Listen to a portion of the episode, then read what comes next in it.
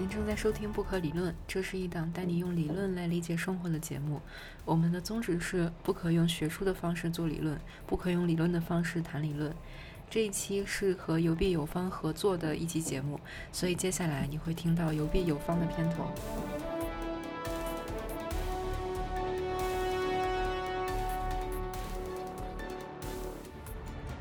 大家好，欢迎来到这一期的有笔有方。这是一档在 IndieNova 的帮助下得以成立的播客节目。在这里，我们着重从设计的角度讨论游戏，以期在后现代的社会中得出并分享自己的设计理念，并给听众带来启发。那么，这个今天非常的有有荣幸啊，能够和这个宝婷一起合作。然后，这是一档我们两呃我们两档这个播客节目一起合作制作的一档呃节目。那么呢，宝婷这边的节目呢是不可理论。对，是不可理论。然后我这边呢是有比有方。然后因为我们两个人同时都对这个呃游戏中的一些现象感兴趣吧。然后今天我们讲的也相当于是两边的播客节目中的一些这个交叉的话题，所以非常荣幸的能够和这个宝婷一起来录这么一期播客节目。嗯，我比较荣幸吧。嗯，毕竟关注你很久了。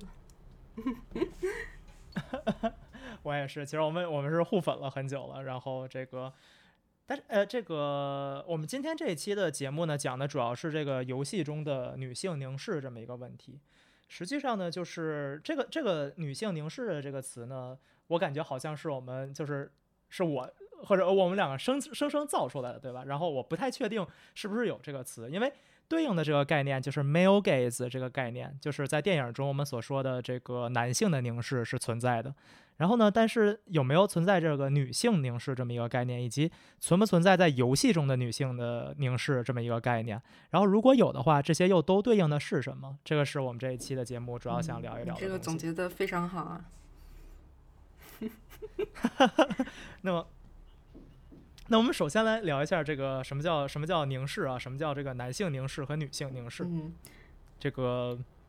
啊，宝婷想不想给其实其实我一开我首先要声明，就是首先我不是一个游戏的专家，我也不是一个性别理论的专家，所以你邀请我谈这个话题，我还是挺虚的。其实，嗯，然后呢，然后然后就是应该会夹带很多私货。不是很专业的，嗯嗯，没问题。我们现在就喜欢私货，这个情况就是什么？就是聊私货才有意思嘛。然后就回到男性凝视这个问题吧。就其实，我生活中有很多男性凝视，我最近才强烈的感受到。就就其实前两天发生一件事，然后就是出去陪一个老总。然后呢，那个老总他就是很有钱，然后整天生活中很多美女包围那种嘛。然后他看到我，他就说说我很丑，然后说我不够漂亮，说我该减肥。啊，嗯，然后反正就是挺粗鲁的一个人吧。就他明明和你不是这种就是恋爱的关系，或者说不是这种呃更亲近的关系，但是他却会对你的这种外表上的这个呃提出一些不恰当的要求，是这样吗？就是不恰当的这种，就比如说我们明明是朋友，为什么要对啊？我们比如说明明是朋友，为什么要非得说这你长得好看不好看，或者说你你的身材好或者不好，对吧？就他没有什么道理，但这就从某种程度上说明这个这个人是在用不是和朋友交往的眼光在这个凝视你。对，就是就是我是第一次遇到这种状况，就我还肯定还是觉得很被冒犯了嘛。但是由于是一个商务的场合，我也没有顶撞他什么的。但是我他当然还是很不开心。然后后来我昨天看到一篇文章，就是讲《创造一零一》里面那个杨超越，然后发现，就是即使是漂亮的女孩，当她处在一个底层的状况的时候，她还是会被男性攻击。就是一个很很明显的例子，就是比如你看直播平台上那些颜值主播。然后就会有很多男观众发一些污言秽语出来，然后觉得就是他们出他们出来就是被观赏的，或者甚至一些打游戏的主播，可能他们在男性眼中他们并不是一个打游戏的，而是就让他们看，然后让他们玩弄的这么一个对象。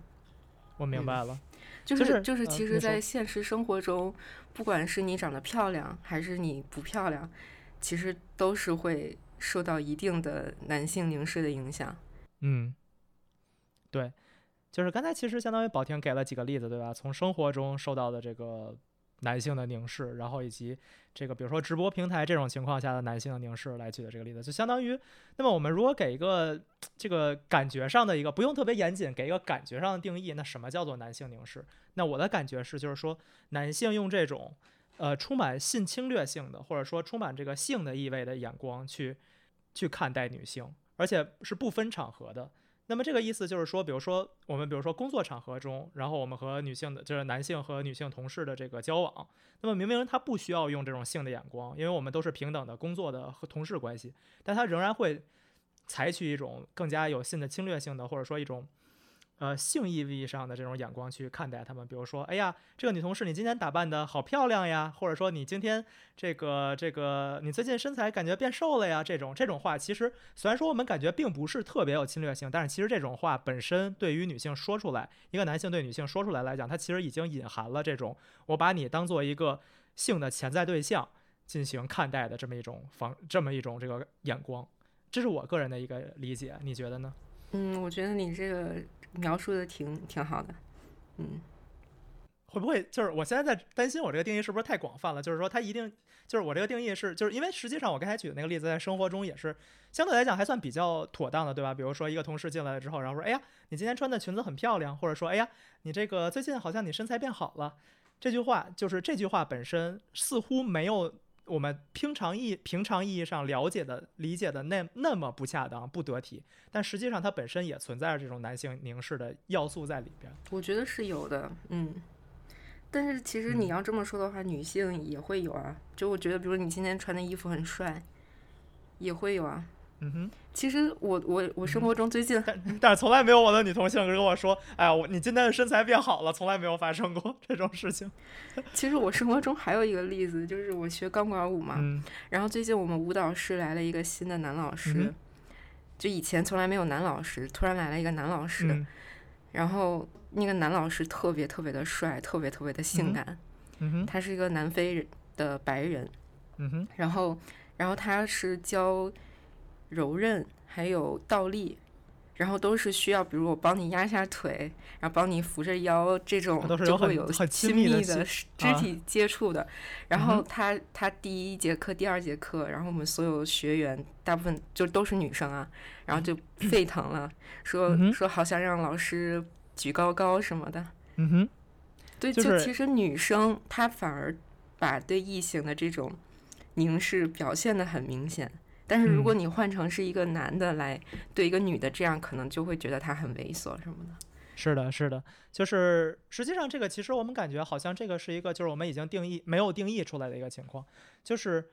男性对于女性的这种这个，我我不好说叫物化，就是把它当做一个潜在性对象的这种看待方式。比如说，哎呀，这个人好漂亮呀，然后哎呀，这个人好美呀，然后这个人比如身材好好呀。比如说，我现在想象，如果我去学习钢管舞，然后我去看到一个非常漂亮、身材很性感、很火辣的一个女老师，然后要帮我练柔韧，对吧？要和我做一些亲密的接触，那我可能心底里边就是，或者说，如我如果我脱口而出说出来这种话，说，哎呀，这个她她很性性感，然后这个。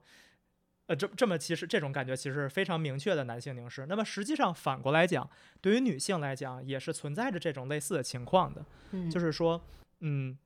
一个一个比如说很性感很火辣，然后他的整个的这种魅力的体现点主要在性方面的这么一个男性形象出现的时候，那么女性也是有可能会用这种呃女性特有的这种性的目光去看待这个形象的。那么这个就是我们所说的这种呃反反过来定义的这种女性凝视。对。那么，但其实就是在各种文化作品里，之前还是男性凝视所占的地位比较 dominant 吧。嗯哼。对。嗯，对。比如我就举了举了那几个例子嘛，就是一些游戏设计里面，它的那个形女性的形象都是很性感的那种。嗯，对。就是包括你刚才我看到你这个里边写的这个就是男性凝视的例子啊，就是包括生活中典型男性的凝视的例子，你写的是这个欧冠决赛开幕这个啦啦队表演，对吧？这个是非常经典的男性凝视，对吧？对，之前看那个欧冠决赛，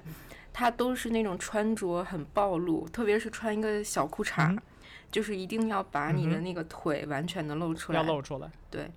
对包括 NBA 好像也是，嗯，对，就基本上这种就是运动的这个场合里边，很多很大程度上都会往往会有这种啦啦队，包括拳击比赛中这个就要举牌的这个女郎，对吧？嗯。然后我就刚刚，嗯刚刚我起床刷手机，嗯、然后又突然看到一个，就是一个手机厂商他做了个广告，然后在 B 站上请了一些大 V 来转发，它是一个小视小视频，然后是一个 B 站上很常见的那种舞蹈，然后但是她穿的是那个女生腿很长，然后穿的是小短裙，然后有一个丝袜，然后在那跳舞，然后一直在就是卖弄她的腿。结果那个就转发特别多，评论特别多，然后就是就说一个手机厂商已经要要红想红想到这种地步，然后又要做这种视频。嗯，是，其实这个其实是就是生活中很常见这种男性凝视形象了。然后刚才宝婷举的这些例子里边，比如说这种很多的这个。这种格斗游戏，比如说拳皇呀，或者 MOBA 游戏，比如说拳皇、DOTA 呀、守望先锋、撸啊撸啊这种游游戏的英雄设计里边，女性经常是体现出她们这种性感呀。然后其中一个特点就是胸一定要大呀，衣着一定要暴露啊，对吧？最典型的就是不知火舞嘛。对，这个非常典型不知火舞，对吧？就是穿的又暴露，胸又大，而且还要特意设计汝窑这种形象，对吧？对对。但其实现在，但是我一时，嗯，你先说。现在其实很多厂商可能在打破这个 stereotype。比如《守守望先锋》里面，他会他那个漫画里会出一些百合的情节，然后比如像比如像裂空这种，它其实是稍微有点男孩子气的那种长相和装扮，然后比如小比如小美，她是一个微胖身材，嗯哼，嗯，比如扎利亚这种就是非常男性化的，对。哎，但是你其实刚才给出这个例子，我觉得非常有趣啊。就是我们就这个例子稍稍微讨论讨论这个情况。就是《守望先锋》里边的裂空，嗯，这个裂空的形象，其实在它这个原本设计里边，其实是一个就是有点像你刚才说的，有点像假小子这种类型，对吧？嗯。然后在它后期的漫画中呢，这个裂空的形象，它也是变成了呃一个，就是她是一个百合的形象，对，她是一个女，她是一个她是一个女性同性恋者。然后，但是最早的情况下出现了。最早的情况下出现了这个关于守望先锋的争议，实际上是在裂空这个人身上。确切的来说，是裂空这个角色，他有一个姿势，就是这个裂空站，这个身体挺立，然后回头向后看的这么一个姿势。这个姿势被一个游戏玩家的母亲提提出来说，这个姿势太过性感，可能会教坏教坏小孩子。然后暴雪把这个姿势给删掉了。就是这件事情，其实从某种程度上可以感受出一个有趣的点，就是哪怕暴雪他在努力的说。啊，我们想要说把这个女性不要再以我们传统意义上这种呃性感、胸大或者衣着暴露这种这种男性凝视形象去，呃去设计或者去展现它，但是实际上这个男性凝视不完全是从厂商而来的，不完全是从设计师而来的，而很大程度上也从观众本身而来。就如果说他他这个角色本身哪怕设计的没有那么特意的去暴露或者去性感。但是它本身，我们当然也不是说这个这个裂空不性感了，但是我觉得裂空的性感是属于那种不是最低俗的那种性感，对吧？他的身材可以很好，因为他是一个运动员这种形象，就是这种田径运动员形象，他的身材很颀长。但是在这个意义上，它是那种健康的性感，对吧？但是哪怕是健康的性感，一样也会出现玩家或者说玩家的父母提出意见，去采取这种男性凝视的方式去看待这个人。但我觉得从厂商的角度来看，这是个好事啊。他们就是想戳中玩家的这些点嘛。你想提出意见的是父母，但是父母并不是厂商他们的目标群众。对，其实更关注的是那种就是荷尔蒙爆棚的这种啊青年人，对吧？或者说这个男性青年的用户群体。然后你刚才举的这几个例子，我觉得特别有意思的几点，我联系了一个这个他们的共性啊，无论是欧冠呀，或者拳击啊。或者是比如说我们刚才说到这种格斗游戏拳皇，然后街霸，或者是我们说的这种，呃，这个 MOBA 类的游戏，它很大意义上有一个有一个程度，它其实是一个很 muscular 的一种游戏。对，就是这些游戏里边，它其实是一个很就是从它的设计本初来讲，是一个很男性化的一个游戏，它是强调冲突、强调战斗，或者说。哎，我觉得这个这个话我是不是我说出来已经有点不太对了？就是强调冲突和战斗，真的是是男性化的游戏吗？我觉得它肯定是 masculine 的一种游，更加 muscular，更加这种啊雄性倾向的游戏，这样说应该没什么错误，对吧？对，其实我前两天就在想这个问题，就是战斗，然后竞争这一种，它是不是就是会给男性带来刺激和快感，然后对女性来说，可能这种快感就稍弱的这么一个东西。嗯，就是它存在，就是比如说，如果在这个意义下来讲的话，那么这些游戏如果它本身是这种更加 muscular 的游戏，那么它里边出现这种女性角色的性感本身，它其实承担的确切就是。它是和它整个游戏设计是一致的，因为我整个游戏设计就是说，我要让男性显得更雄壮、更强大，然后要让这个玩家觉得说很屌、很厉害，然后发泄这种这个玩家心中的这种 muscular 的这种这种这个冲突感和这种情绪，更加举鼓励的是你的愤怒或者说你的这个冲动这方面的行为。那么在这个意义上来讲，女性的角色的呃性感，包括她衣着暴露，它其实是符合这种 muscular 的这个 muscular 的这种。一一以贯之的形象的，在这个里边，对，因为它包括体育场也是嘛，它就是一个男性主导，就是参与者大部分都是男性，然后感觉就是男性身体的碰撞，这种冲突，所以所以整体它的风格都是会迎合这个受众的。嗯，那么反过来讲，对于女性凝视中呢，那可不可能存在说一些这个女性凝视的东西呢？或者说是怎样的？这嗯。就是所谓的女性向的游戏，呃，我觉得所谓的男性向跟女性向，就是看这个游戏它本质上的那个东西，它到底有没有刺激到你那个性别，嗯，就是会让你感到快感的那个东西。但是我这么说可能不太准确，因为不一定就是说，呃，什么东西就会让男性兴奋，什么东西就会让女性兴奋，有很多 in between 的东西，但是。就像刚才说的，可能战斗这种就会让男性兴奋。至少我自己的例子来说，我就非常讨厌游戏里的战斗。嗯，然后如果是对我的对我来说，可能会让我兴奋的是一些更加情感化的东西。嗯，那么就是比如说是故事，或者说是这个对对。嗯，它可能是可能是故事，然后可能是角色的一些东西，可能是整体的玩法。嗯，反正总之都是非战斗的东西。但是我觉得可能有些嗯，但是很可能还是有女生会喜欢战斗刺激类的，我不确定。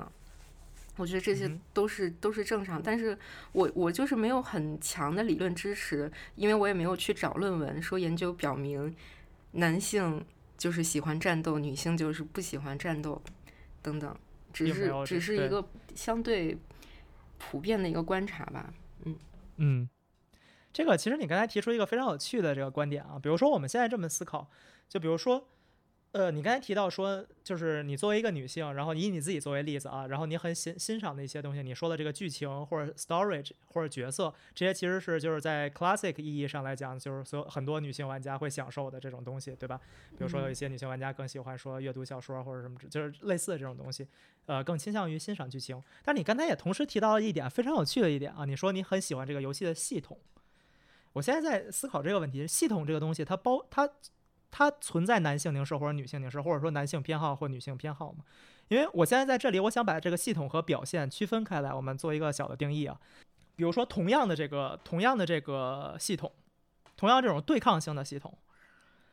拳皇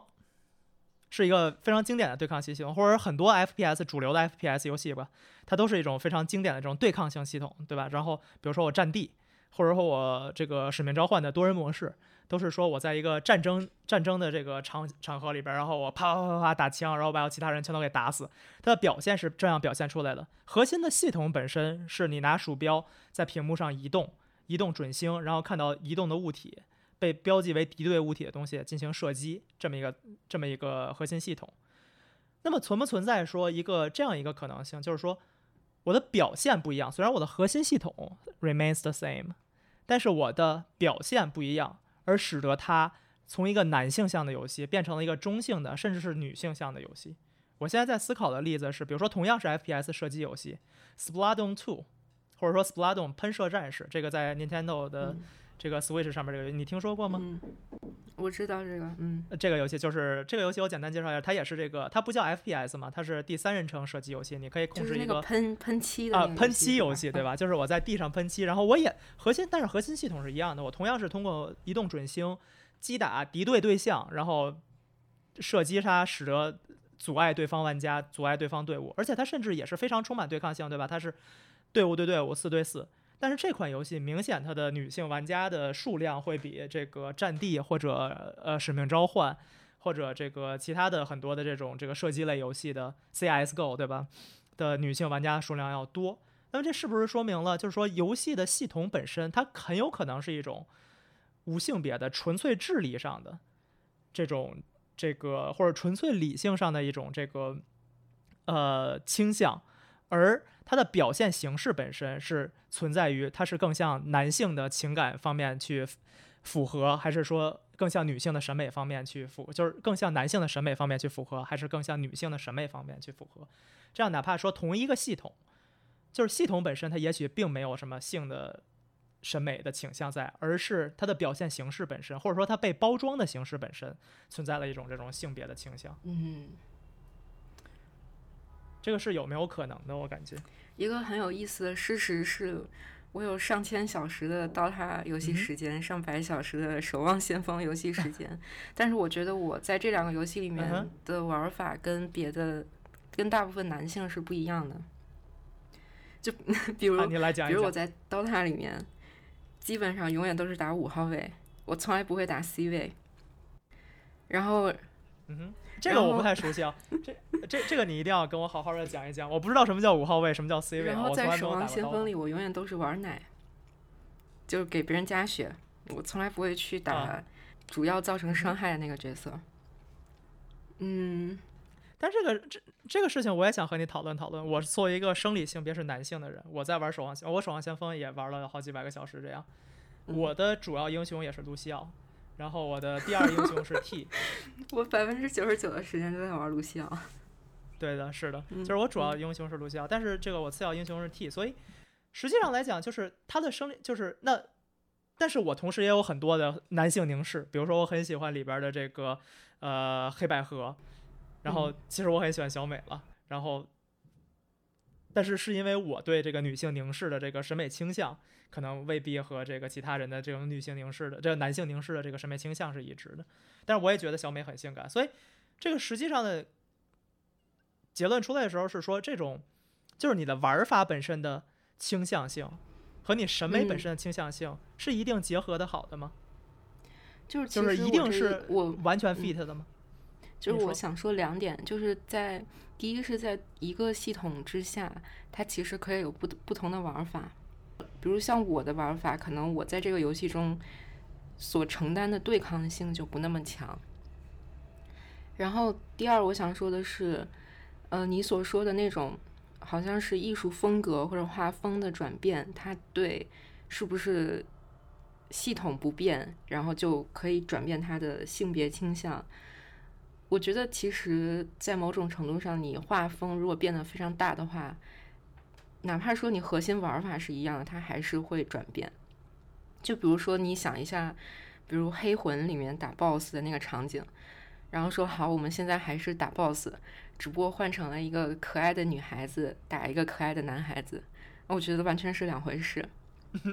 是，好像是这样的。我我想象了一下这个这个情况，比如说把它想象成，比如东方里边的这个两个角色互相对打，对吧？那好像是，好像是不一样的。嗯。是这样，对，所以如果我我觉得就是如果画风转变太大的话，是对它会产产生本质上的影响的。原本一个你觉得很危险的一个场景，瞬间它就不危险了，它给人的这个观感就变了。所以原本可能都是打斗场景，但你在不危险的状况下，你根本不觉得它是打斗，就它就不会激发起你心底的那种这种紧张刺激的。那种就是他所想强调的这种感觉，这种危机感，而反过来你会觉得哇，这个很可爱，然后可以很放松的去玩，对吧？然后或者说反过来也是一样的，虽然说它可能是有的时候它可能是这种这个，就看这两方面是，就这个其实是一个这个是其实是游戏里边非常有趣的一个情呃情呃情况了，就是游戏本身如果没有玩家的话，它是不是一个完整的东西？我比如说我在游戏的设计者在设计这个游戏的时候，我可能是这样想，但是玩家不这样玩儿。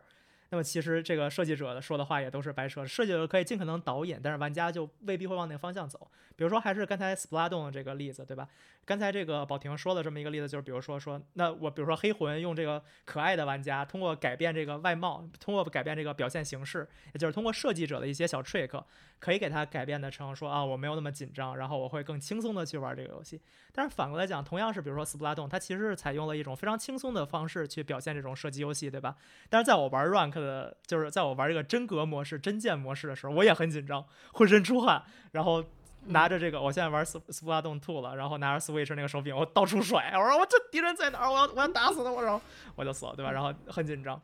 那么实际上来讲，这个同时某种程度上也和玩家的决策有关。比如说，玩家我在玩这个游戏的时候，如果我本身很紧张，或者说我很在意这个东西，那么可能比如说他的。它整个游戏的设计氛围，我相信《Splatoon 2》这个游戏的设计者本身是想要把它做成一个合家欢的游戏的，对吧？就是它采用了这种设计风格，它采取了这种潮潮的、酷酷又很可爱的这种感觉，它是希望更多的玩家能够被收纳进这个游戏里边，它能够更开放于这些非传统意义上的硬核玩家。嗯，然后比如说能够包容更多玩家，但是很大程度上，比如说我可能我玩这种这个射击游戏的时候，我是一个比较虽然我玩的不好，但是我的心态是很核心向的，对吧？就是我打游戏就是要赢，我一定要干死你，对吧？然后对啊，那可能我在玩这个游戏的时候，作为我这种玩家玩这个游戏的心态和一个比如说呃轻松来的玩家，哎呀我就来过来这个，我本来玩就是来图高兴嘛，然后来涂一涂地板，对吧？然后这个游戏又很可爱又能涂地板，然后我哪怕不能够在。前线直接为我队友做贡献，但是我起码可以涂一涂地板，然后也可以增加分，而且尤其比如说在游戏快结束的时候，可能够帮助我的呃队伍提升很多的呃呃做出很多的贡献。那么他也有这种享受游戏的方式。那么从这个意义上来讲，就是这个游戏本身在设计者给出来的时候，它有一个这种男性凝视或者女性凝视，或者说它更倾向于哪个方向。但是玩家本身对它的这个玩法和理解也是很重要的。对，就是我觉得你看 Switch 上，然后就任天堂，还有包括之前 VU 上面的那些游戏，它其实整体形象设计都是偏低龄化的。它一低龄化之后，就就是等于是把一个门槛降下来，然后让所有人都可以很容易的进入这个游戏。然后比如说像那种很典型的男性向的，像呃黑魂、人王这种，它可能。就是对女性的门槛可能就略微稍高一些，比如说，比如说，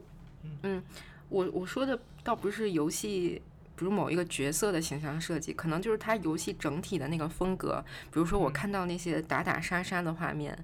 我可能下意识的就不是很想去玩那个游戏。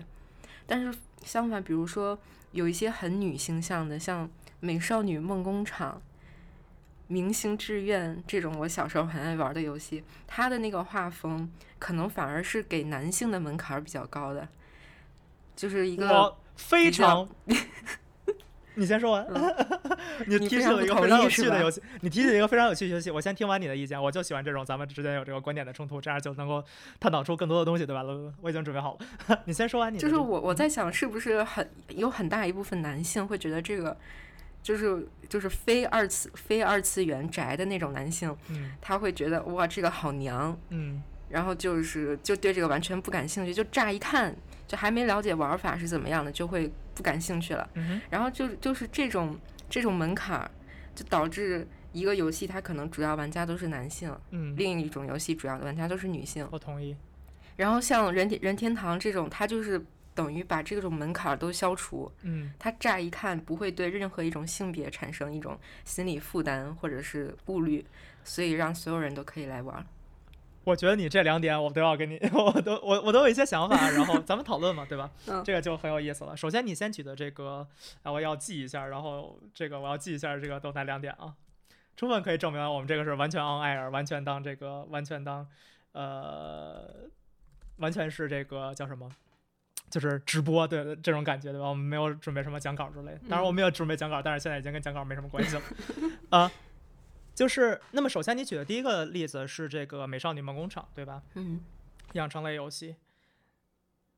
呃，我个人是这样想的，就是你听说过这么一个就是东西吗？当然你你非常好的你提出了说这个除了对于这种非二次元男性以的人玩家来讲不会接受这个。嗯但是这个有这么一个非常死宅向的东西啊，就是《光之美少女》这么一个动画片儿，它是一个这个动画了，然后呢是一个魔法少女类动画，是一个正统的王道的魔法少女类动画。这个动画的公示年龄，就是说它的这个它在创作之初的目标对象是八岁以下的女性和十八岁以上的男性，哇，好 creepy 啊！就是它本 对是很 creepy 的这么一件事情，对吧？然后尤其是在这个，就是因为我们在分析游戏的时候很难逃掉的就是这个日本的这个游戏市场，对吧？在日本游戏市场下，我不确定这个东西是不是会普及到所有东亚的这个国家，或者说这还是和我们就是叫什么整个泛东亚文化圈对女性审美的一种，我不好叫就是对女性的一种独特审美有关系，对吧？我非常喜欢《美少女梦工厂》，嗯因为我觉得说，哎，就是《美少女梦工厂》里边其实有一些非常奇妙的东西，就是它有，就是比如说，我记得是或者说类似《美少女梦工厂》之类的游戏，比如说什么蓝岛什么之类的，或者什么，或者 This is my queen or something like that，right？就它甚至于会推出一些结局是副驾线的结局，相当于我养了一个女儿，然后这个女儿嫁给了我，嗯或者说它变成了一种这种原始情节，或者说叫什么原始计划这种感觉，对吧？就是我养了一个姑娘，我把她养的特别好、特别美、特别漂亮，然后这个姑娘我占有了她，从一个男性的视角去看待她。当然，这个说出来非常 creepy 了。嗯 然后其实我也不是很喜欢这个，啊，我已经承认过了，所以没办法反悔了，对吧？但是就是这种游戏本身对于男性的吸引力，它其实我感觉是一个非常经，我反而觉得这是一个非常经典的男性凝视的形象。嗯就是在我看来的话，如果我作为一个男性去玩这类游戏，我真的就是在凝视那个角色，因为那个角色完全就是我的一个玩偶，或者我就可以这么说是一个我的一个玩偶，我可以随我所愿的培养他，我可以随我所愿的打扮他，我可以影响他之后的人生。而这个角色对于我来说是一个完完全全的人偶。如果我从男性的角度去玩这个游戏，它就是一个完完全全的 male gaze。嗯但是反过来讲，如果说女孩去玩这个游戏的话，它是一种，它是一种 gaze 吗？还是说你会是带入这个角色，还是你会去带入在这个游戏中培养这个女孩的这个人？还是其实没有思考？我不会带入，我只是单纯喜欢，就是我经营它的方式，我把它当成我的一个 business。如果把它弄得很好，就说明我我这个运营 business 的能力很强。所以它其实是一种这个，它其实是一种带有女性可能会很喜欢要素的一个 resource management 游戏。就比如说，有点像什么 Overcooked，或者说像什么其他这种就是、嗯呃建造类游戏。只不过这次我们建造的是一个姑娘，是一个女孩儿，对，然后我们要把它的属性提高到上去，然后同时它里边有一些可能女性很喜欢要素，比如说有时装啦，然后有这个呃有这个这个女性的一些审美的要素在里边，所以你会选择喜欢这个游戏。就是其实我小时候最喜欢玩的游戏就是经营、养成、模拟类的游戏，嗯一直到现在我还很喜欢。我甚至就是成成为了一个我的烦恼，就是说现在嗯我能玩到的这种很好的经营养成类游戏并不是很多。就是我一直嗯在，我一直在呼吁，就是把《如龙零》里面那个夜店经营，给它提、啊提取出来出来做做成一个单机。嗯嗯拿出来专门做一个单机游戏。对，那你既然提到这个，提到这个，就是我觉得非常说的非常有道理，就是因为我们传统概念上来讲，会认为说啊，精英养成类游戏很多女性会感兴趣，或者说它是一种更加 long term 慢节奏的游戏，然后很多这个会这种更倾向于被女性玩家喜欢。虽然我也很喜欢这种，其实是我最喜欢的类型游戏之一了。但是我倒不觉得这个一嗯定跟男性和女性有关系，这可能是未必的只是比较巧，人的刚好我比较喜欢。嗯哼，这是一个个人的倾向的问题。但我觉得这这个游戏就是我喜欢这种类型，是跟我很不喜欢打斗类游戏是很有关的。嗯，就是它可能是更多的是一种说，比如说对于我来说，那我写我玩这些游戏都可以。我比如说我经常去打开一个猎天使魔女也去打一打，对吧？我未必非要去打 Minecraft。但是对于你来说，因为你不喜欢市面上的很多游戏，反过来逼着你去选择了这些更慢节奏的。或者说无性别倾向性的游戏，比如说你说你喜欢玩模拟城市，这个可以说是男性倾向吗？女性倾向吗？都没有，对吧？但是因为市面上很多这种不是这种无性别倾向的游戏，就往往是男性倾性别倾向的游戏。那么这就导致说我们这个很多女性玩家，因为我又不喜欢这种男性性别或者男性审美倾向太严重的游戏，那我只好去选择这种无性别倾向的游戏，结果显得无性别倾向的游戏变得更加女性化。对，其实像那种恋爱养成类游戏，很多的设定都是有一个庞大的女性后宫的这么一个设定，比如像《心跳回忆》，然后青涩青涩宝贝嘛，还是叫青涩回忆，我忘了。然后它都是你是一个男主角，然后有可能十几个女主角让你选，供你挑选，对吧？对，然后你可以同时跟他们所有人都特别好，也可以就是只培养一两个那样。嗯，对，嗯，但说实话，当时我玩的时候，我并没有感受到这是对我的性别上的一种侵略。可能我就是随着我长大之后，可能会觉得就是设定怎么是这样的。当然，当然好像也有那种就男性后宫的，你是一个女的，然后有一堆男的给你的那种。但可能大部分还是女性后宫比较多吧。嗯，对。嗯，然后其实我想多说一下《明星志愿》这个游戏，它里面一开始我玩的是一个男性主角，然后它其实里面也有那种女性后宫的成分在，你可以去约很多女孩子，然后最后可能还有结婚结局什么的。但是《明星志愿》它总是有镜像版本。比如说《明星志愿两千》，它有一个镜像版本，就是《明星志愿二》，你是你是控制一个女性，然后你也可以去约男性。然后到了《明星志愿三》这一代，它甚至是更迎合女性，就是它里面会加一些 BL 的情节。然后它出了一个那叫什么是叫 DLC，我也不知道，呃，反正就出了一个另外的一个篇章。然后是一个，你是控制一个小女孩，你是经纪人，然后去运营一些男艺人，然后那些男艺人都是很符合现在那种那种小鲜肉的那些形象，然后你可能还会跟他们有一些浪漫的发展什么的。嗯哼，嗯，你觉得小鲜肉算不算是一种女性凝视？我觉得算，虽然我对小鲜肉完全无感。但是我们确实就是怎么讲？我感觉这个小鲜肉的这个突然的存在，然后是大家终于意识到说，哦，这个东西其实可以存在有一种女性的性意味的审美上的一个。之前，嗯，之前有一个那个日本的电视剧 SP，是那个多部未华子跟高桥一生演的。然后那个那个剧情就是说，那个女生她是一个游戏设计师。然后他专门设计手机上那种类似于恋与制作人的那个那种游戏，然后他就是因为在现实中觉得哇，现实中所有男人都是渣，然后他他要在游戏中创造完美的男人出来，然后给所有一样像他一样被现实挫败的女生给他们安慰，就是游戏里的男生会会就是他设计了几种套路，比如有霸道总裁型。然后有会撒娇的小鲜肉型，然后有，然后有反正暖男型，就各种各各种各样吧。然后他说，所有的角色都是都超不出这他设设定的那几种类型。就是你想，如果一个男性想被女性欢迎，一定是这几种类型的其中之一。Exactly，实际是对，是这样的。对，所以，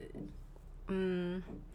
就是现在，其实女性向的游戏是是非常有非常明显的女性向游戏的，是没错。等一下，那我们我们为什么聊到这个？因为因为我刚才一上来就把这个话题疯狂的岔开，对吧？然后就是聊了我们刚才聊这个为什么就是很多男性。玩这个明星志愿和就是不叫明星志愿了，就是美少女梦工厂和女性玩美少女梦工厂完全是不同的这个概念，对吧？就相当于实际上同样的一个游戏，它可以受到比如说女性欢迎，它也可以受到男性的欢迎，它可以受到不同玩家的欢迎，而不同玩家去玩这个游戏的时候，其实持着不同的心态的。这其实是一个很微妙的东西。这个就我感觉这是不是和你刚才所说的这个，就是你这边列出来这一个点和性别表演是不是呃？但是这个好像也不完全是一样的，对吧？嗯，对。其实我我想说，性别表演是是想其实是想打破我们今天所说的一切，就是先打破，我非常欢迎打破我们今天所说的一切。就是我们这种讨论方法其实是很不对的。就我，就首先男性，我们讨论的是男性的 stereotype 跟女性的 stereotype，但是但是其实性别这个东西，就是它是一种性别表演，就是 Judith Butler 说的，它它有点像是一个像一个光谱上面的一个点，它不是说我是男性我就具备男性很多特质。它是一个不断变动的一个身份的状态，而不是一个，比如说已经画好的一个，呃，一个形象，然后你把自己去套进去那样子。嗯，所以我们今天讨论的其实都是画好了一些形象，然后把男性都是伪命套进去，把自己套进去，对对对。但是我们我然后讨论的是一种是一种，呃，就是 stereotype。就是 stereotype，就是现对一种 stereotype 的现象。就比如说我刚才举的这个例子里边，其实也有一点这个这个的性别表演的成分在。就比如说我说我玩守望先锋，但是我玩的最多的其实也是奶，就因为我很享受玩奶的感觉，就是我很享受，比如说玩这个露西奥能够这个辅助队友，然后能够救人起来。我不想，我反而不享受这个 FPS 里边直接去杀人的这种感觉，因为那可能是有很多要素的。首先，我觉得我自己的枪法不好，我没有办法直接跟敌人对枪。然后我觉得玩奶的这种感觉给我的成就感更大。嗯，那比如说你去选择玩奶是因为什么呢？你是不是也和我一样，就是不愿意，首先不喜欢这种直接的和敌人的对抗？就是其实这是我一直在思考的一个问题，就是我其实内心非常的渴望去玩原氏，你知道吗？但是我但是我显然无法驾驭原氏，然后我一选，肯定就会被喷。然后有时候我被喷了之后，我一开语音，然后别人发现我是个女孩子，然后就突然说啊是个是女生，然后就不喷了不喷了什么的，那样反而会让我觉得很难受。然后然后以前就是我我打 DOTA 很多年嘛，以前就跟人讨论过，就是为什么我打 DOTA 就是那么菜，就是为什么，比如那些什么影魔这种，我就我就用不好。然后就有人说可能是你的。体育这方面的反应不太行，因为我从小运动方面就不太好，然后我就在想，是不是因为这个原因导致我在这种对抗性的游戏里面，去去做那个冲锋的角色就很很吃力，就是是我能力上的问题，所以最后导致我去选择玩奶。嗯嗯嗯，就是它其实是一个过程，对吧？就像和我一样，就是我在我的这个反应力就极差。手脚极其不协调，小时候，然后像这种对抗性的体育活动，包括这种运动啊什么之类的，那我可能都会，就是从小到大给我的所有的反馈都是负面的，就是我打篮球基本不怎么赢，然后然后我去打对抗或者打什么之类，我很少有这种胜利的感觉。那么既然没有这种胜利的感觉，哎，你会去玩你会去玩非法 NBA 这种游戏吗？我完全不玩。哦，其实这是一个非常有趣的，对。就是我小真的是，就是我记得我小学五年级的时候，我疯狂的喜欢上了一个职业选手，他是一个非法玩家，他是当时中国最顶尖的非法玩家。但是我我是完全不玩非法，我最多只玩足球经理。所以你在你为什么会喜欢这个选手呢？就是你是你其实喜欢这个选手，不是欣赏他的游戏，而是欣赏的他在玩游戏中的这个怎么讲感觉。就是我觉得他的，就是他的操作很棒，但是但是他的操作又又不是像那种，嗯，就是不是打打杀杀的操作，而是一个整体操控这么一种感觉，我就觉得很厉害，好棒。嗯，就是它是一种更细腻的，而不是像那种就是射击游戏之类或者这种更加直接的冲突，是这样。对对对，嗯哼。然后我看你这边写的这个点就是非常有意思啊，就是我们刚才就是其实，哎，我们刚才又扯远了，对吧？我们从性别表演一路扯到这边来，就是你刚才看的这边点，就是这个呃性别表演是这个，要不然你念一下，我就不念你的这个写了，不？哦，其实我这是我刚百度百科的，就是性别性，百度百科您永远的朋友。我真的我在，就是我再再重复一遍，性别表演它的一个定义就是。呃，Judith Butler 提出的主体的性别身份不是既定和固定不变的，而是不确定和不稳定的，是表演出来的。其实其实我上大概大三大四的时候，我研究过一段时间女性主义，当时。当时我的那个本科毕业论文是用女性主义去研究一个小说，然后其实当时我是处在一个困惑的状态中，就是对性和性别这个问题，然后大概做了一年的研究之后，我发现女性主义无法带给我什么。就是所有这种社会层面上，包括我后来后来看一本书叫《Sexuality》，然后那本书中文名叫《性存在》。然后我一直觉得，就是性是决定你怎么去跟世界相处，甚至是塑造了我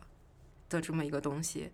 然后我想去弄明白它，我想知道它到底怎么样影响了我。但是我发现我在女性主义还有一些性别理论里面，并没有找到任何答案。嗯，然后我能不能我能不能请求一个解释，什么叫女性主义？女性主义就是女性主义是它分三波吧，好像。然后一开始是追求平权，但是我我这里解释不太严谨，我因为已经过去好几年了，都差不多忘了。然后。呃，好像是第二波吧，是追求平权，比如说有投票权啊，呃，社会一些权利上的东西。然后到第三波女性主义的时候，它是强调女性意识的觉醒，比如性解放。然后就是比如你不是 male gaze 里面的一个被物化的东西，你要有自己的独立的意识，这方面的。嗯，但是我这个解释不太严谨啊，嗯。但是我看完你的这个这个解释之后，我感觉好像是确实性别表演这个东西和我的理解更贴近一点，比起女性主义。就是实际上来讲，这里边说的非常对，对吧？就是女呃主体的性别不是既定的，也不是固定不变的，而是它是一个呃不稳定的、不确定的，是表演性的。它是一个甚至于是一个可以滑动的，包括它甚至包括存在于。是否存在这种东西？就是它存在不同的侧面，就是比如说我这个人在这个这在这种方向上表现的比较偏男性化，而在另外一件事情上表现的偏女性化。嗯，等等，嗯，等等，你再重复一遍。它是一个多维度的。走神了，没听见。嗯，会啊，会存在这种东西吗？就是说，我嗯，比如说我作为一个个体存在，我在不同的事情上的处理的方式可能是不是既定的。就比如说，我可能在这件事情上更加男性化，比如说我可能会更加冲动，不或者怎么样，然后或者更加 muscular，但是在另外一件事情上，我会表现的比较女性化。我觉得完全有可能啊，嗯，就它是一种这种滑动性的，甚至于说很大程度上，我希望表现出女性化来体现出我的，比如说我的教养，或者我很优雅，或者我很这个温柔体贴，是传统的意义上的一些这个大家对女性的这个理解，对吧？然后，或者说在某一些场合，我需要体现出这个更男性化的、更 muscular 的一面。比如说，我我需要，比如说，我都不知道这个例子恰当不恰当。比如说，我需要呃做一些 muscular 的事情的时候，比如说我在打球的时候或者怎么样，我就需要就是战吼，对吧？我需要啊，你你你傻叉，你才傻叉，对吧？跟对方叫骂，对吧？但实际上，比如说我在自己做功课，或者说我在对大对对待他人的时候，并不是这样子的人。而这些所有的方面，实际上虽然都是我，但是它本身也是一个表演性质的，以至于说我不知道，就是没有一个什么东西是真正存在的，插在那儿的，而是它是一个更多的。我理解，我理解的表演性质可能跟你理解可能还稍稍有一点不一样。就是我理解的表演性是说，嗯，比如说在这个场景下，我表现出这种做法，那 OK，它就是我的一个性别身份的。一个表现，比如说你你在球场上你故意对人吼，其实是你在故意展现男性那一那一面，其实是其实是不符合这个性别表演。我觉得不是这个意思，嗯，就是太表象的表演，就是完全是表演的表演，并不是他说的这个意思。对，就是那个是已经完全就是表演的表演了，对吧？而不是说我在这个生活中表现出来的这种表演性。嗯嗯，对。那么实际上来讲，就是通过我们刚才这个性别表演的这番讨论，我们已经把彻底的把这个论题给终结掉了。就是理论上来讲是不存在什么叫绝对的男性凝视和绝对的女性凝视，它都是一种这种两种不同的审美倾向凝视的一个这个叫什么，就是 balance 是吧？嗯嗯，对。那我们再继续往后聊一下，就比如说它这些东西的这个也，但是无论如何说，我们可以理解到说这个游戏中，或者说任何艺术中、任何媒体中，它的这个角色设计，或者说它的这些故事走向，或者说它的设计系统设计本身，是存在性的要素在里边的。我觉得这个是一定的。就是其实我刚刚说，就我研究女性主义那番话，我就是想说，很多时候性。它不是一个社会层面上的，嗯，就或者说，可能对大部分人来说，他面对的问题不是说我的性别认同是什么，我在社会上如何定位我的性别身份这种问题，而是比较微观个人层面的性吸引力的问题，或者是因为性而产生的各种权力关系的变化。就是这一层面的东西是谁都没办法抗拒的，哪怕说你是一个无性者或者性冷淡，你某种程度上也是在被性支配。就是你认为性是一个，就是确实有这就是有这个俗话嘛，对吧？Everything is about sex, sex is about power，嗯，对吧？就是。性其实是和权力有着强大的挂钩的，但是它其实这句话我并不是完全的了解，就是它这个权力挂钩是指一个什么意思，或者说，或者说它是怎么通过非性的方式来影响我们其他人，就是影响我们在处理非性的和性无关的事情上。就是其实，“sex is about power” 这句话我一直在想，但是我不能完全肯定它就是这样的。就是性也是关于很多别的东西，它不只是关于权力的。嗯，如果是在游境游戏的语境中，呃，就像你说，比如小美，对于你来说就是一个性的性方面的刺激，会，然后有这个角色在，可能就会吸引你一直去玩这个游戏。然后比如说，比如说如龙，然后里面因为我我非常喜欢井浦新。然后，然后他有那个社长的那个形象，在我就会很想去看，一直一直一直想去看。嗯，当然现实中，嗯，现实中的情况就更复杂了。我们可以就先讨论一下游戏里面的情况。我觉得你举的这个例子其实非常有趣啊。如龙就是因为对于很多男性玩家，就是如龙这个系列本身，它对很多男性玩家的这个吸引力很大。就是首先它是这种黑道题材，对吧？对，就是这叫什么男人的电影，对吧？然后这种黑帮片儿，对吧？然后呢，另外一方面呢，它里边又，它似乎其实它的目标用户是很男性化的一个用户群体，他会说啊，那我们这个题材是黑帮，然后我们这个里边讲的都是男人和男人之间这种拳拳到肉的情感，对吧？然后甚至于他在这个做这个宣传的时候，经常会找一些 AV 女优来对这个系列进行宣传，就是他有明显很明显的物化女性，或者说一个这种 male gaze 在里边，甚至于它整个的设计本身就是倾向于把这个东西扔进去的。但是非常有趣的一点是。这个东西反而出现了，我相信像你这样的女玩家不是少数，就是对其中的这种男性角色，反而就是产生出了一种很大的吸引力。嗯，就是其实如龙我不是玩玩完的，我是看完的。其实很多游戏现在，甚至有之前我看到有人说，就豆瓣上现在不是可以标注游戏嘛，就是想玩和玩过。然后就有一个人说，为什么豆瓣的游戏页面不能出一个选项叫看过？就现在其实很多游戏都是大家去看各种视频，然后去看的。其实《如龙零》很大程度上我是把它当成一个电影在看。嗯。然后我对它的喜爱很大程度上是就是《如龙零》的那个真岛这个人，还有丽华社长。就是我是真的深深的被这两个人吸引。你为什么会对这被两这两个人吸引？这两个角色在设计上面有什么的特点吗？就比如说，这你先给我介绍一下这两个角色。对，你先给我介绍一下这两个角色，因为我没有玩过如龙系列。呃，真岛他在如龙系列里面是一个，他之前的作品，呃，大概一二三还是哪几部里面，都是以配角出现的。然后在《如龙零》这个前传里面是第一次作为主角出现。然后呢，他以前作为配角出现的时候，就是一个很典型的那种很残暴的一个黑帮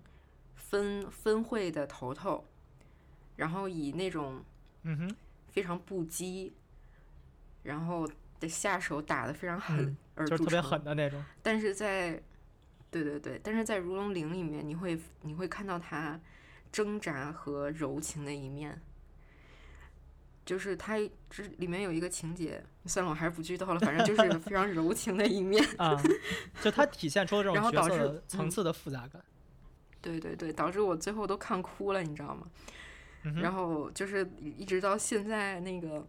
就是湘南乃风的那首《红》响起的时候，我都有一种热泪盈眶的感觉。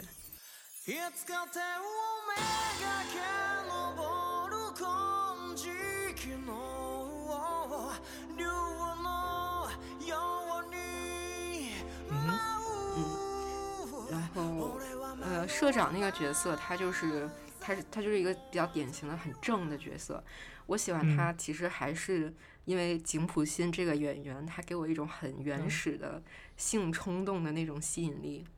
嗯，所以就是不非常男管他演性化的。也不是说非常男性化，就是他那他那个人整体的魅力就在那里，不管嗯他演什么，他演的是正是邪，我可能都会喜欢。就他那个人就是吸引我的。但是这个角色本身就是相当于是，就是你举了两个非常好的例子，我觉得嗯就是如果对于我的理解来讲，就是说，首先比如说对于真岛这个角色，你对他的这种喜爱，更多的是因为他角色性格的立体性，而对于这个社长这个角色，你对他的喜爱更多是这个角色外形的性吸引力。也不光是外形吧，就是整体的。整体气质上，但是他的、嗯但是他的性格的复杂立体性并没有这个真岛的来的丰富。对，他在游戏里面是的角色是这样，嗯，因为首先他戏他戏份就偏少，你就他在戏份比较少的情况下就没有办法做的非常复杂。嗯我同意，但是我感觉说，比如说很多男性玩家玩这种如龙系列，就是那他可能很喜欢的这些角色，原因并不是肯定不未必是因为性吸引力，也不能说完全没有，对吧？就是未必是因为性吸引力了，可能更多情况下是说我想要成为这样的男人，我想要成为这种。对对对这个我非常理解。嗯，那么这个这其实也是很多，比如说男性就是这种什么这个这种黑帮片儿啊、电影儿或者黑帮片儿啊，或者说这种这个呃这种叫什么黑色电影里边的这种感觉，对吧？就是我想要成为这种富有男性魅力的男人形象，这是男人为什么会喜欢这些男性角色的原因。然后呢，反过来讲，这种我对嗯你说，嗯，就是我最近其实刚刚就昨天看游戏直播看到一个游戏。啊，顺便推荐一下我非常喜欢的游戏主播，他叫赤如青，在斗鱼。然后，然后他刚好这两天播了一个游戏，叫其实是两年前的老游戏，叫《Bound Shattered Kingdom》。然后，然后在那个游戏里面，我突然发现，就是一个角色，他是一个我作为女性非常想变成的一个人。就是我突然，因因为以前我其实一直，就是我能理解说，一个男生他想像童生和真岛那样去战斗，我能理解，但是这种事情没有没有让我切身的体会过，所以我只是理解而已。但是我看到那个游戏之后，我终于体会了，就是是就有一个形象，我真的非常想变成他。嗯哼，嗯，Bound 这个游戏，它是它是讲，它它就是把一个小人儿，然后做的坐在一个很抽象、很美的那么一个场景里，然后他所有的走路，就是有人开玩笑说那是一个走路模拟游戏，但其实不是啊，就是他 Walking Simulator，、他他就是他请了一个很专业的舞蹈演员，然后来做那个动作捕捉，嗯哼，他所有的走路都是体嗯操，哼还有芭蕾舞的姿态。然后它中间有一个场嗯哼景是，有一个机关是有嗯、呃有一个很长的丝带，然后然后你可以哦在丝带上面滑。我见过这个游戏，然后然后其实就是我从非常小的时候我就有一个幻想，就是我可以做各种各样艺术体操的动作，然后甚至去买那个彩带，然后买各种棒类的东西去耍。然后我看到那嗯个游戏之后，我真的非常非常羡慕，然后非常想变成那个小人儿。就是各种跳着舞走，然后又可以嗯滑来滑去那种，我觉得真的太帅了。嗯哼，嗯哼，我觉得其实这个游戏你给了一个非常好的例子，我感觉啊，就是这个游戏里边它出现的这个角色形象是让，比如说他可能在设计的时候就是蓄意这样的，就是他希望这个角色是女性玩家想要成为的角色，而不像其他的很多这种游戏里边是，他在设计本初是说我想要女性玩家变成这种角色，就是这里边的有一些细微的区别，就是我说的清不清楚呢？你就是就是比如说很多情况下玩家变成这种角色，你可以举几个例子吗？就比如说很嗯多人，比如说，对，就比如说我们还是拿这个拳皇里边不知火舞举例，对吧？嗯就这个游戏里边，因为玩家全都是，嗯就是他可能设计的时候是为了很多情况下为了男性玩家，然后有这种更多的 male gaze 在里边。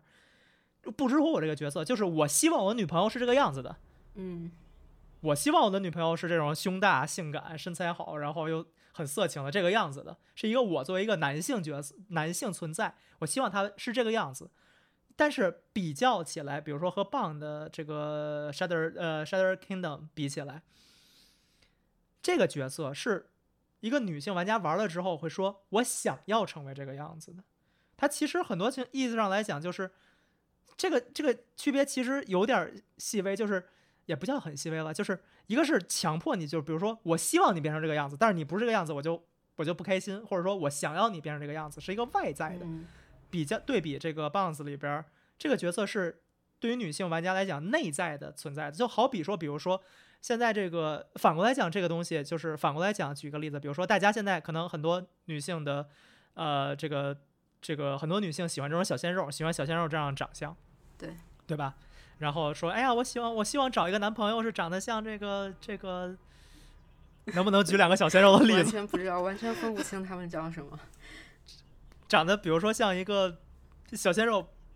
吴亦凡这个样子，我我还记得吴亦凡长得像吴亦凡这个样子的，对吧？然后呢，那可能对于说对于我来说，比如说我的女朋友会偶尔呃，就比如说如果我的女朋友跟我说说，哎呀，我想我想要一个这个吴彦祖一样的，哎哎，刚才还是吴彦祖？呃，吴亦凡一样的男朋友，然后我会觉得，呃，对吧？你希望我变成吴亦凡，但是对比起来，比如说我去看电影，然后。比如说电影里边这个谁谁谁演过一个什么样的角色，然后比如说像超人，或者说演的这个呃蝙蝠侠，然后说哎呀，我想要成为这样的角色，我想要成为这样的男人，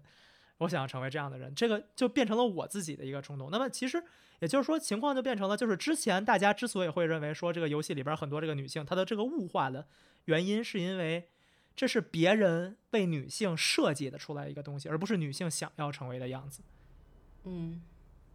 但是你这么说的话，就是那种有道理吗？还是女性向的恋爱游戏，它里面那几种王道的类型，它也是设计出来的女性想让男性变成的样子吗？对，就是说反过来讲也是这样的。但是很多情况下就是，他比如说，比如说我去玩这个游戏，我我去玩女性向游戏的时候，我会觉得，哎呀，这个不值一提，怎么会有男人是这样子的？这一看就不是男人，对吧？然后我就说这怎么可能是男人呢？然后那么反过来讲，其实很多女性，或者说在更长的历史中，女性在玩这些游戏的时候，她在玩到不知火舞的时候，或者她在玩到这些这个呃这种后宫向恋爱养成游戏的时候，就会说，哎呀。女性怎么可能是这个样子？妹妹怎么可能是这个样子呢？一上来就要就送哥哥，对吧？然后这个这个什么，呃，青梅竹马怎么可能是这个样子呢？对吧？青梅竹马恨不得互相打起来，对吧？可能是这样的。嗯，对。但其实这种反过来讲，游戏营造的，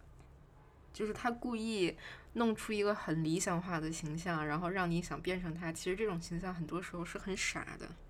嗯，其实我在我刚刚在想，就体育类的游戏，比如比如二 K 系列，还有非法，它某种程度上也是让你变成你想象中的那个角色。就比如我想象我能扣篮儿，我在二 K 里面就能扣篮儿。是嗯，就它但我觉得还是就大部分都挺傻的，所以我就是棒棒子他出来，我就觉嗯得，呃，很就很出众，嗯嗯，就没那么傻因。为因为这个，因为这个问题，它其实涉及到了很多，就是它其实涉及到游戏本身的这么一个问题，就是因为我们知道游戏这个这个媒体和其他媒体最不同的地方在于，就是玩家是这个游戏，如果我们认为游戏是个表演的话，那么玩家其实是演员的这个角色，他是这个嗯艺术中的这个媒体中的一部分。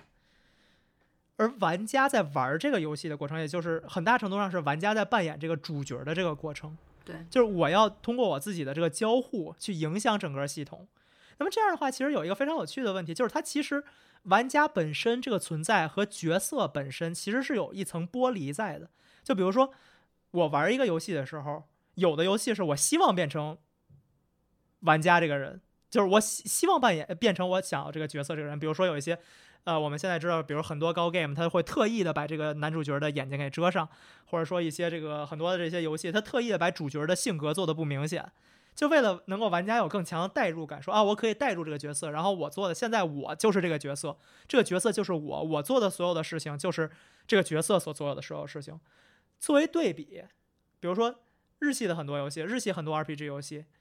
或者包括你说这个如龙这个。角色可能是他是有自己内在的性格在的。对我同我同时是一个，我虽然在操控他，我也虽然在做选择，但是其实我是一个窥视的目光，在在 voyage 对吧？我在我在我在偷看他，我在偷看他的生活。嗯。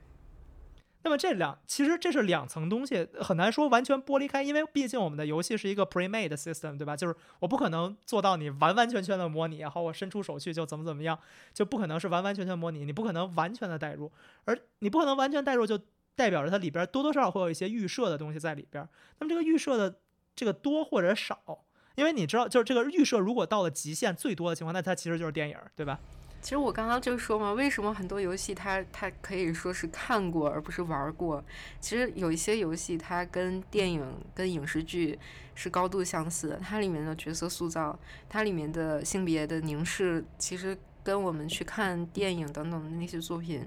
的看法可以是几乎趋同的。是完全。但是很多游戏就是为什么我们要把游戏单独跟电影那些区分开？就是因为电游戏里面有我们的选择性在，有时候你可以决定剧情的走向，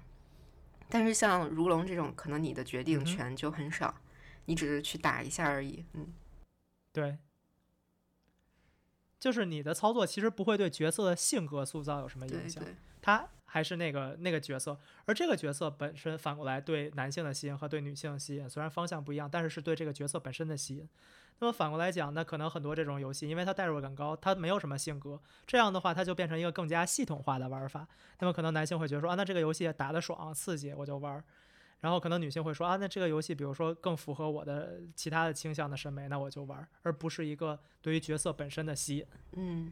哎，你最近有玩底特律吗？我有看，我觉得你说的这个非常对，因为我觉得底特律。变人就是底特律 becomes human 是一个非常标准的电视剧化的游戏。嗯，但是你的选择，你的选择可以决定它的走向，会有不同的走向。嗯，我会我会觉得这种就是怎么讲呢？呃，我同意你的说法，但是就是是这样，我觉得它如果如果它有一个光谱的话，我认为它是更偏不像游在游戏里边很不像游戏那一类。就是在最早的时候，这个人们其实。就是人们在探索这个媒体形式的时候，发明过这么一个东西，叫 “Choose Your Adventure”。就是它是一个一本故事书，它是一本书。然后你在每本书里边，然后就是比如说你阅读到一个重要章节，然后你可以选说这个选择一，如果你做这件事情，请翻到第五十三页；选择二，如果你做了这件事情，你可以翻到第八十六页；选择三，你做了这件事情，你翻到第一百二十七页什么之类的。然后你就去翻，然后它就变成了这样一个东西，就是它当然从某种。一，它当然是游戏。实际上，这个模型一直留在了，比如说现在的所有的这种电子小说类的游戏，都是这个方式。visual novel 这类的游戏都是，比如说我做一些选择，然后跳到不同的剧情之上去看待，对吗？但是这种东西，就是它本身，我因为游戏本身它也是一个光谱化的东西，它是一个连续，它不是零一的，对吧？我认为这种东西的存在是游戏里边偏零的那一部分。嗯，比较和和什么做对比？和比如说这个很多模拟类游戏，比如说开飞机，对，那可能是就是在操作感的意义上来讲，它是更加偏向一的部分，它是更加连续的操作，而不是像这个底特律变人或者 Choose Your Adventure 或者像 Visual Novel 一样是一个呃离散的选择。就其实前两天小萌还问我，就说 Indinova 有个作者想想写底特律和后人类。因为我之前是研究后人类这这个领域这个理论的嘛，然后包括小萌说，还有之前有作者想想写尼尔，还有后人类。能不能介绍一下后人类？我觉得后人类就是完全可以再单独录一期，但是它可以可以，呃，我大概说一下吧，后人类它就是一个呃，在后现代之后又产生的一个理论分支。它字面上意思就是说，现在已经到了，就是很多技术可以帮助你，比如记忆外部化，然后比如说有一些 AI 可能已经将来可能会达到跟人脑差不多的程度等等，所以必须要去想。什么是呃人类、是吧？就是把，因为我们原本的人文主义是把人作为中心嘛，就所有都是围绕人去去考虑。后人类就是去人类的中心化，不要把人哦类在当做思考事情的中心。比如嗯说你呃，就是石头跟人是完全一样的。嗯哼，然后总之就是围绕以这个为基础，它产生了一套哲学体系。然后我就是去研究相关的理论的。然后，然后我给小萌的这个很有意思说，嗯，这两个游戏真的后人类吗？然后我给小萌的一回复是说，如果是我的话，我不会去研究这两个游戏，因为对，他们我觉得只是题这两个游戏并不后人类。他们只是 题材的后人类，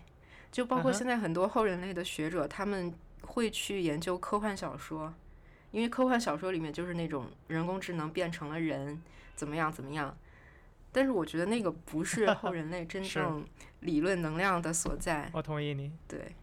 实际上来嗯讲，就是《底特律变人》这个游戏，就是我看到的情况是，他讲的，我同意你，包括尼尔，他其实讲的并不是后人类的问题。他实际上，因为我看到这《底特律变人》里边，就是特意有这么几个操作，就是你要打破那个程序的那几个操作，对吧？打破程序，对，其实我觉得底特律它是很传统的道德选择，对，它只是说设定上是是好像很先进的科技什么，嗯但是你我觉得那个设定其实有很多漏洞，嗯，它其实都是人性它其实是让让你体验那个道德选择它，其实让你体验人性，对吧？包括尼尔的整个主题就是变成人，它仍然是在讨论人性，而不是在讨论后人性的一个过程。所以这两个游戏，我同意你的意见。我觉得他们其实并不是在描述后人性，他们仍然在描述人性，只不过用一个非人类的手吻去描写人性，就仿佛《聊斋》一样。我可以说这个狐狐仙他也不是人类，对吧？但是我讲的仍然是人性的故事。对，对。其实底特律里面也有一些很有意思的性别现象，比如比如在那个游戏你玩完之后，它有一个调查问卷，然后好像百分之八十多的人都选了 Marcus，、就是谁谁是你最喜欢的人物？他有三个主角嘛，然后其中那个 Connor、嗯 Marcus 还有 Kara，然后 Kara 是其中唯一一个女女性主角，嗯，然后 Kara 选 Kara 的好像只有不到百分之十。然后 Kara 这个角嗯色，她是一个就是母性，是 Kara 这个角色贯穿始终的一个主题。然后现在还有一个非常非常好玩的现象，就是 Connor 这个人突然火了，就是网上全都是他，他比如嗯，参加各种活动，然后模仿康纳，然后啊，就是那个演员是吗？对对对。啊。然后我为就觉得，哦，就是嗯因为嗯，就是因为大家觉得这个游戏还是有意思，是吗？对，就是，嗯，哎，我刚刚想说就莫名其妙的。我感觉好像是就是，哎，可能大家都会，包括女性是不是？比如说，如果你去做这个投票，你会投谁？Kana、Marcos or Kara？我可能 我可能还是会选 Marcus，嗯嗯，因为 Marcus 为什么？嗯，我想想，就是因为他他重生的那个那个剧情实在是太震撼了，嗯，然后嗯，而且就是你他也没有给我啊太多选择，我只能在这三个人里面选。我觉得就是最最戏剧化，然后最人性光辉的，那可能就是马克思。嗯嗯哼，那么实际上就是实际上来讲，感觉好像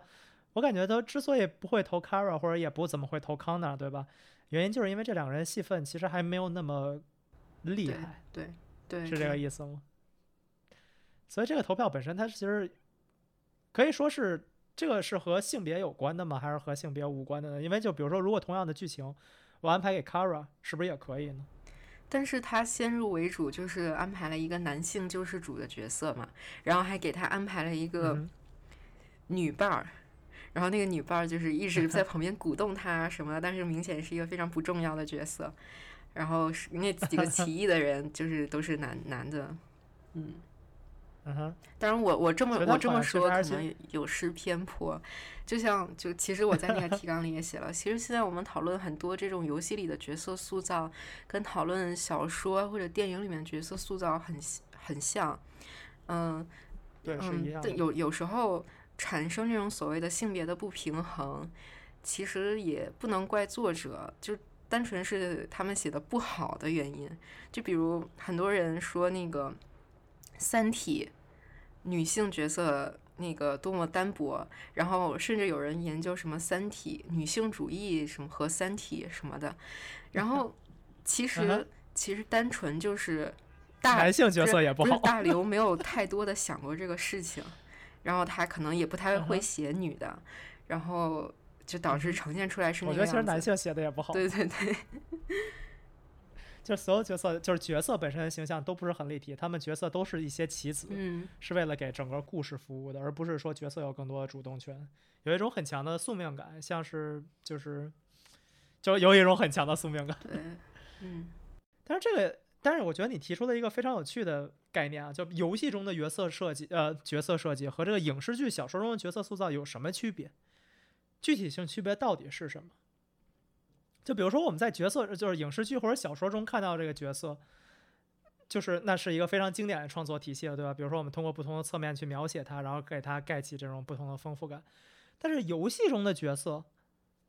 它的区别在什么？它可以更加的栩栩如生，但是人类认知这个世界的方式，仍然是小说、戏剧的认知世界的方式，不是吗？嗯，就是比如说，我们和一个人交流，对吧？就比如说这个人，他我游戏里边可以这样设定，就像一个真实的人一样，我可能有很多层的心理结构。比如说这个人他，他他他平常可能这么做，但是他心底里可能想另外一件事情。但是你在真实生活中和人交往，你也看不到这些面。你真实生活中的和人交往仍然是按照时间线顺序一路走下来的，就像我们所说的“知人知面不知心”，对吧？我们是没有办法，哪怕在真实生活中是没有办法去感受到不同的角色的不同的层级的。那么在游戏上中，它同样面临了这个困境，就是虽然说我游戏可以给你做出来，比如说它它在应对不同的情况下有不同的选择，但是你仍然需要你在一遍流程中你是打不出来这些东西的。就仍然比如说，就算就像比如说我们底特说底特律变人，它有很多种选择，但是你在一遍流程中你是打不出那么多选择的。你可以再打第二遍，可以再打第三遍，收集不同的结局，去看不同的影响是什么，但是。你仍然无法说在这一遍，也就是说在这一个连续的故事中，它仿佛是一个另外一个维度。你在这个时间流逝是这样一个维度的话，它的一个横坐标维度的话，这些角色的立体性本身是你无法，你只能够去在这个维度下查看这个角色的这样一个切面，而你很难说在单流程下去感受到角色的不同的切面。对。其实像如龙这种，我就是觉得跟电影里角色塑造没有区别，而且如龙也出了电影版嘛。那比如说，如嗯果说我们可以有一种方式展现出这个角色的更多的 侧面，会怎么样呢？会有什么有趣？就是反而那些很就是很像游戏的游戏，它跟电影的区嗯别就是游戏呃角角色的性格反而没什么性格，就完全等你来。就它其实没有固对性，就比如 他很少说有什么比如《。明星志愿》这个嗯游戏，嗯就是你控制的那个人，他其实真的是任何性格都没有，就是一张白纸。嗯然后你可以去选，比如他的星座，然后穿什么风格的衣服。嗯但是即使你那样去塑造了他一些性格，但是他依旧是没有性格。嗯，这个其实这个其实涉及到一些就是游戏设计里边儿其他的方向性，就是有人在思考说，我如何动态的生成出故事来，就包括比如说这个其实是另另外一些东西，但它和角色的可能它和离角色还有更遥远的一步。比如说我们举个例子，就是同样的一个，比如说游戏，然后但是你不同的打法会产生出不同的故事。比如说，我们说这个以撒结合，呃，叫献祭以撒、翻祭以撒，对吧？标准翻译是念盘祭以撒，哪个？哎，不管了，反正就是献祭以撒这个游戏。那么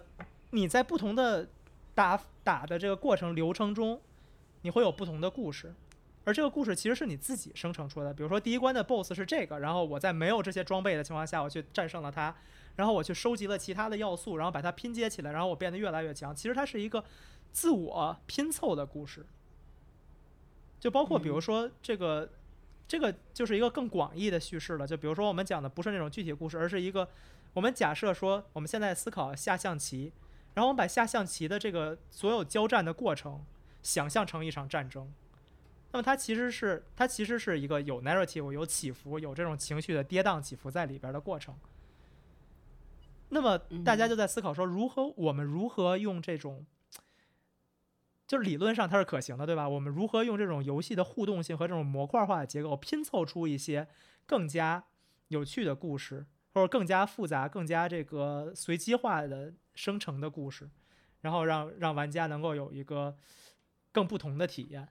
但这个意义上，同时它也被这种人类的认知结构所框紧了。就像我们之前说的故事原型，我们说过很多次这种东西，对吧？故事原型，故事本身就是人喜欢的故事是有原型的，人不喜欢吃尽了。辛苦之后，最后还是被打死了。人不喜欢这种东西，对吧？人喜欢的是我们通过努力奋斗，然后跌入低谷，然后又重新奋起，然后最后战胜，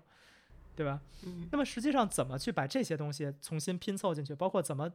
用这些新生成的故事去设计角色，这个反而是就是很多游戏设计师需要去重新思考，或者说去重新去。去设计的一个思路，因为这个其实是一个可能性，但是这个可能性大家还没有去探索，所有人都在去思考。现在所有人思考角色设计的方式都是影视剧和小说中的这种非常经典的方式，因为我们有更多的资料在，没有更多的经验在。但是真正的适合就是为游戏所独特的角色设计是很少存在的，我感觉。嗯，其实一个方法是，而那些角色被嗯，一个方法是你可以把角色彻底的留白。然后用游戏体验去代替角色性格或等等的一些设定，比如一个例子是就塞尔达，或者或者一些解谜类的游戏，就比如那个传送门，或者那个 Anti Chamber。嗯哼，它就是你你就是一个第一人称视角，或者是类第一人称视角，然后。整个你是一个空白，等于就把你这个玩家拽进去了，就是你就是那个角色，嗯，然后，嗯，你所做的事情决定了你是谁。同意。啊，行，那其实咱们这一期也已经聊了一个小时，一个半小时了，咱们再再整理整理，还有什么东西咱们还想继续再聊一聊的吗？哦，就是我我身边之前会有一些男性朋友，然后。然后就是我接触到的，不是说非常喜欢游戏，他们就是偶尔会玩一下游戏的那种男性。嗯哼，有一个观察就是，要么他就只只玩战斗类的游戏，比如人王这种，然后要么比如他可能就比较文科生，然后他喜欢历史那些，就会玩《三国志》和《文明》，或者是一些二战题材的东西。嗯哼。还有啥？哦，或者就是还有那种只玩手游，只玩 L O L 这种。嗯哼。嗯，就这几类游戏，他们都算是男性向的游戏吗？这是一个很好的问题，我再思考一下。我认为，我不认为历史题材很算男性向游戏，但是我确实认为，就是人王黑魂这种非常 masculine 的游戏，其实算是。但这个涉及到另外一个问题，就比如说，存不存在女性的？嗯，你说。我提到这几类人的原因，是因为就是他们其实 general 意义上的游戏，他们并不非常痴迷，而他们只是那几种类型的游戏体验非常吸引他们。嗯哼，我同意。所以是是否代表着就是那种类型的游戏体验就是非常男性化的？我。不太就是我觉得不太清楚，我觉得这是我觉得这其实有一些区别的，就比如说人王黑魂这种这种游戏，其实它是非常 muscular 的，对吧？它的这个 muscular 在在在定义里边儿就是很大意义上是属于男性向的，所以我这种游戏我会认为说这是男性向游戏。像历史题材这种东西，我只能说它是一种很有更多比例的男性喜欢的兴趣偏向。就比如说，我不喜欢历史，就是假设说我可以不喜欢历史，我是一个男性，但是我可以不喜欢历史。但是比如说，呃，女性也有很多女性可以喜欢历史，那么这些女性去玩历史题材的游戏，它更多的是一个和一个兴趣挂钩的。我反我在这个意义上来讲，我觉得它好像和性别的挂钩并不是那么明显，就仿佛比如说你说你能说音乐游戏是女性游戏肯定不是。嗯我们可以说说很多女性对音乐游戏很感对音乐游戏很感兴趣，很多女性对音乐很感兴趣。但是，比如说我作为一个我我原来写很多音乐，所以我对音乐很感兴趣，所以我也很喜欢音乐游戏。那么在这个意义上来讲，可以说音乐游戏是一个女性向游戏吗？也未必，它是一个和兴趣和兴趣挂钩的东西。那么我觉得，比如说《文明》《三国志》，可能更多的是说它的面向的群体并不是不不一定是男性或者女性，而它面向群体是历史爱好者。嗯，对，那么很恰巧的是，可能历史爱好者在这方面上很多男性是，比如说或者说有一些游戏，比如说它面向如果是政治爱好者，比如说像这个 Paper Please，嗯那可能那可能比如说如果他是一个政治爱好者，然后呢，呃那他可能会去玩这方面的游戏，而并不是由他的。他更多的与兴趣挂钩，而未必与他的性别本身挂钩。但是反过来讲，对于人王、黑魂这种，我反而会觉得说，那可能是，那我可能在我的印象观念里边儿，我会认为说，这种 muscular 的东西其实是和男性的刻板印象 stereotype 挂钩的，嗯，不是说男性会喜欢这样，而是男性往往会这样。嗯，是。完了，我觉得又又可以开启一个新话题，但是不是超时了？就是你刚你刚刚说 papers 们聊呗，paper 大不了讲两讲两期。对，Papers Please 那个游戏，就让我想联想起很多游戏。其实我觉得，嗯、像 Papers Please、Beholder，呃，可能 Replica，、Orville replica 对 Orwell，有什么奥威尔是吧？奥威尔，我觉得这 Orwell 些游戏是真的会吸引游游戏玩家，就不管是男是女，真的喜欢游戏这种形式的人的游戏，因为它是在玩法上有创新。对。嗯它其实是这种，就是非常，就是很多独立游戏，其实它已经脱离了，比如说性别本身，它变成一种，从某种程度上它被抽象化了。就比如说，我们可以理解说，呃，象棋它仍然是有很大的这种呃 narrative 在里边的，对吧？就是它是两军对战，然后怎么怎么着，怎么怎么着，然后这是兵，这是卒，这是马。那么围棋已经比它抽象化很多了，那我们仍然是两军对战，但是只有黑白两子。像跳棋这种东西，其实你已经很难说它是什么了，它其实已经几乎变成了一个规则系统，对吧？对，然后再比如说，再进一步，像那个画圈圈、叉叉，它已经完全是一个数学东西了，对吧？它已经完全是一个规则系统的东西。那么它其实就是从它这个游戏的表现方式来讲，其实有很多东西是，呃，抽象级别是不一样的。那可能在这个 Beholder 或者说在这个 Paper Please，它为了表现它就是它的这个表现主题和它的这个玩法的结合，首先很一致，然后它的玩法本身作为一个抽象系统又很独特。嗯，那么在这个意义上来讲，它会赢得首先对这个题材感兴趣的人，第二，它会赢得这些对游戏系统本身感兴趣的人。，嗯，我觉得反正这些游戏是我现在最喜欢的游戏类型。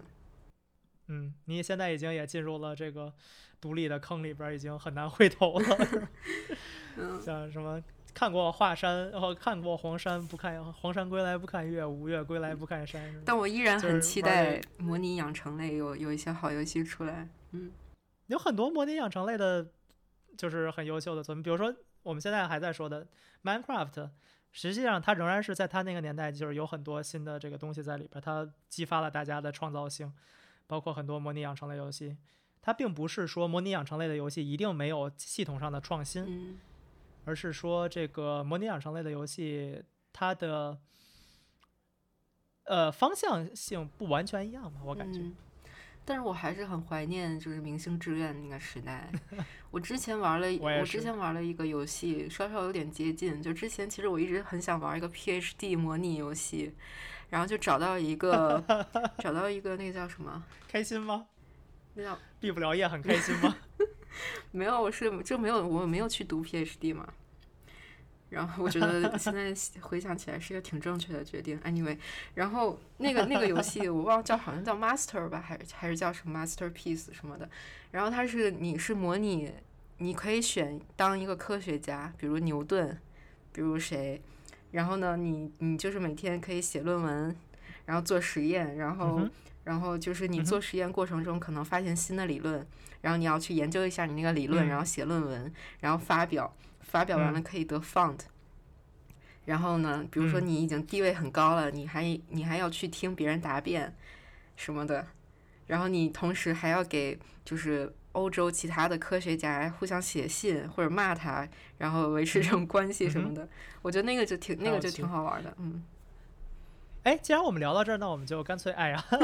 完全聊偏题。既然我们聊到这儿，那我们干脆就继续往下聊一下，就是这些事情，其实就是很多对于模拟游戏来讲，就是这个点，其实我想问问你啊，就对于很多人来说，比如说模拟游戏有这种 Farm Simulator，或者说什么 NBA 啊，或者什么之类的，或者包括你刚才说这 PhD 模拟器，我觉得这种广义的运动游戏也可以算是模拟器了，对吧？就是你在模拟一场比赛嘛，这样。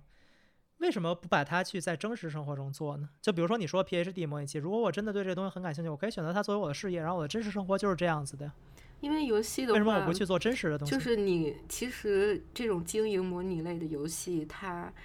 最就是最大的快感，就是当你达成某一个小目标的时候，你获得那个奖励的时候的快感。比如说，我经营一个酒店，然后我这个酒店从四星升到五星的时候，我就快感特别大，就是我可能。过去我我玩游戏五个小时的努力，就是为了把它从四星升到五星，然后为了这个目标，我可能要改改善一下餐厅，然后可能要装修一下客房等等的，然后我终于达到了那个目标，那我可能用了五个小时，但是在现实中，我显然没有那个钱，没有那个精力去完成这样，就是他而且他给你的这种回馈对它的快它就感不够。是。它就是一个一个一个的小目标的达成的那种快感，就是它会一直一直刺激你去玩儿，然后我就是非常嗯沉迷这种，嗯，而不像真实生活中，对吧？就是我努力工作，最后被开除，是 呃，只有挫败感，嗯对吧？然后好想逃避到游戏世界中，再也不出来。我再见，我去二次元了。对，，比如像《心跳回忆》，你看书，然后你的分儿就会上升，然后你睡觉，实际上正是并没有什么道理的，对吧值就会下降。但是这现实中，这也是并没有什么道理的。有多少次我们在床上辗转难眠，难眠，并没有办法得到休息；然后多少次我们看书，并没有让分数上升，对对吧？就是世界并没有那么简单，而模拟游戏让这些变得都很简单，而嗯且加以了很多的呃反馈，然后让大家觉得说啊这样做真的很有成就感，而现实生活让我们感觉 并没有那么有成就对感，是吧？对对，行，那其实我们其实杂七杂八也聊了不少了，从性别，然后最后又 扯到各种各样不同的东西，对吧？嗯啊，非常开心。然后这一期能够和宝婷一块儿聊这个不同的东西，然后我们以后呃有机会的话还可以再继续合作，然后再选一些不同的呃主题发散出去，然后进行一些不同层次的探索和讨论。嗯，好，那么呢，这个好，欢迎大家这个收听这一期的有必有方。呃，这一期的是呃不可理论和有友方合作的一档节目，然后也会在两方的这个播客源上进行更新。那么希望大家下次收听，大家再见。嗯，好，再见。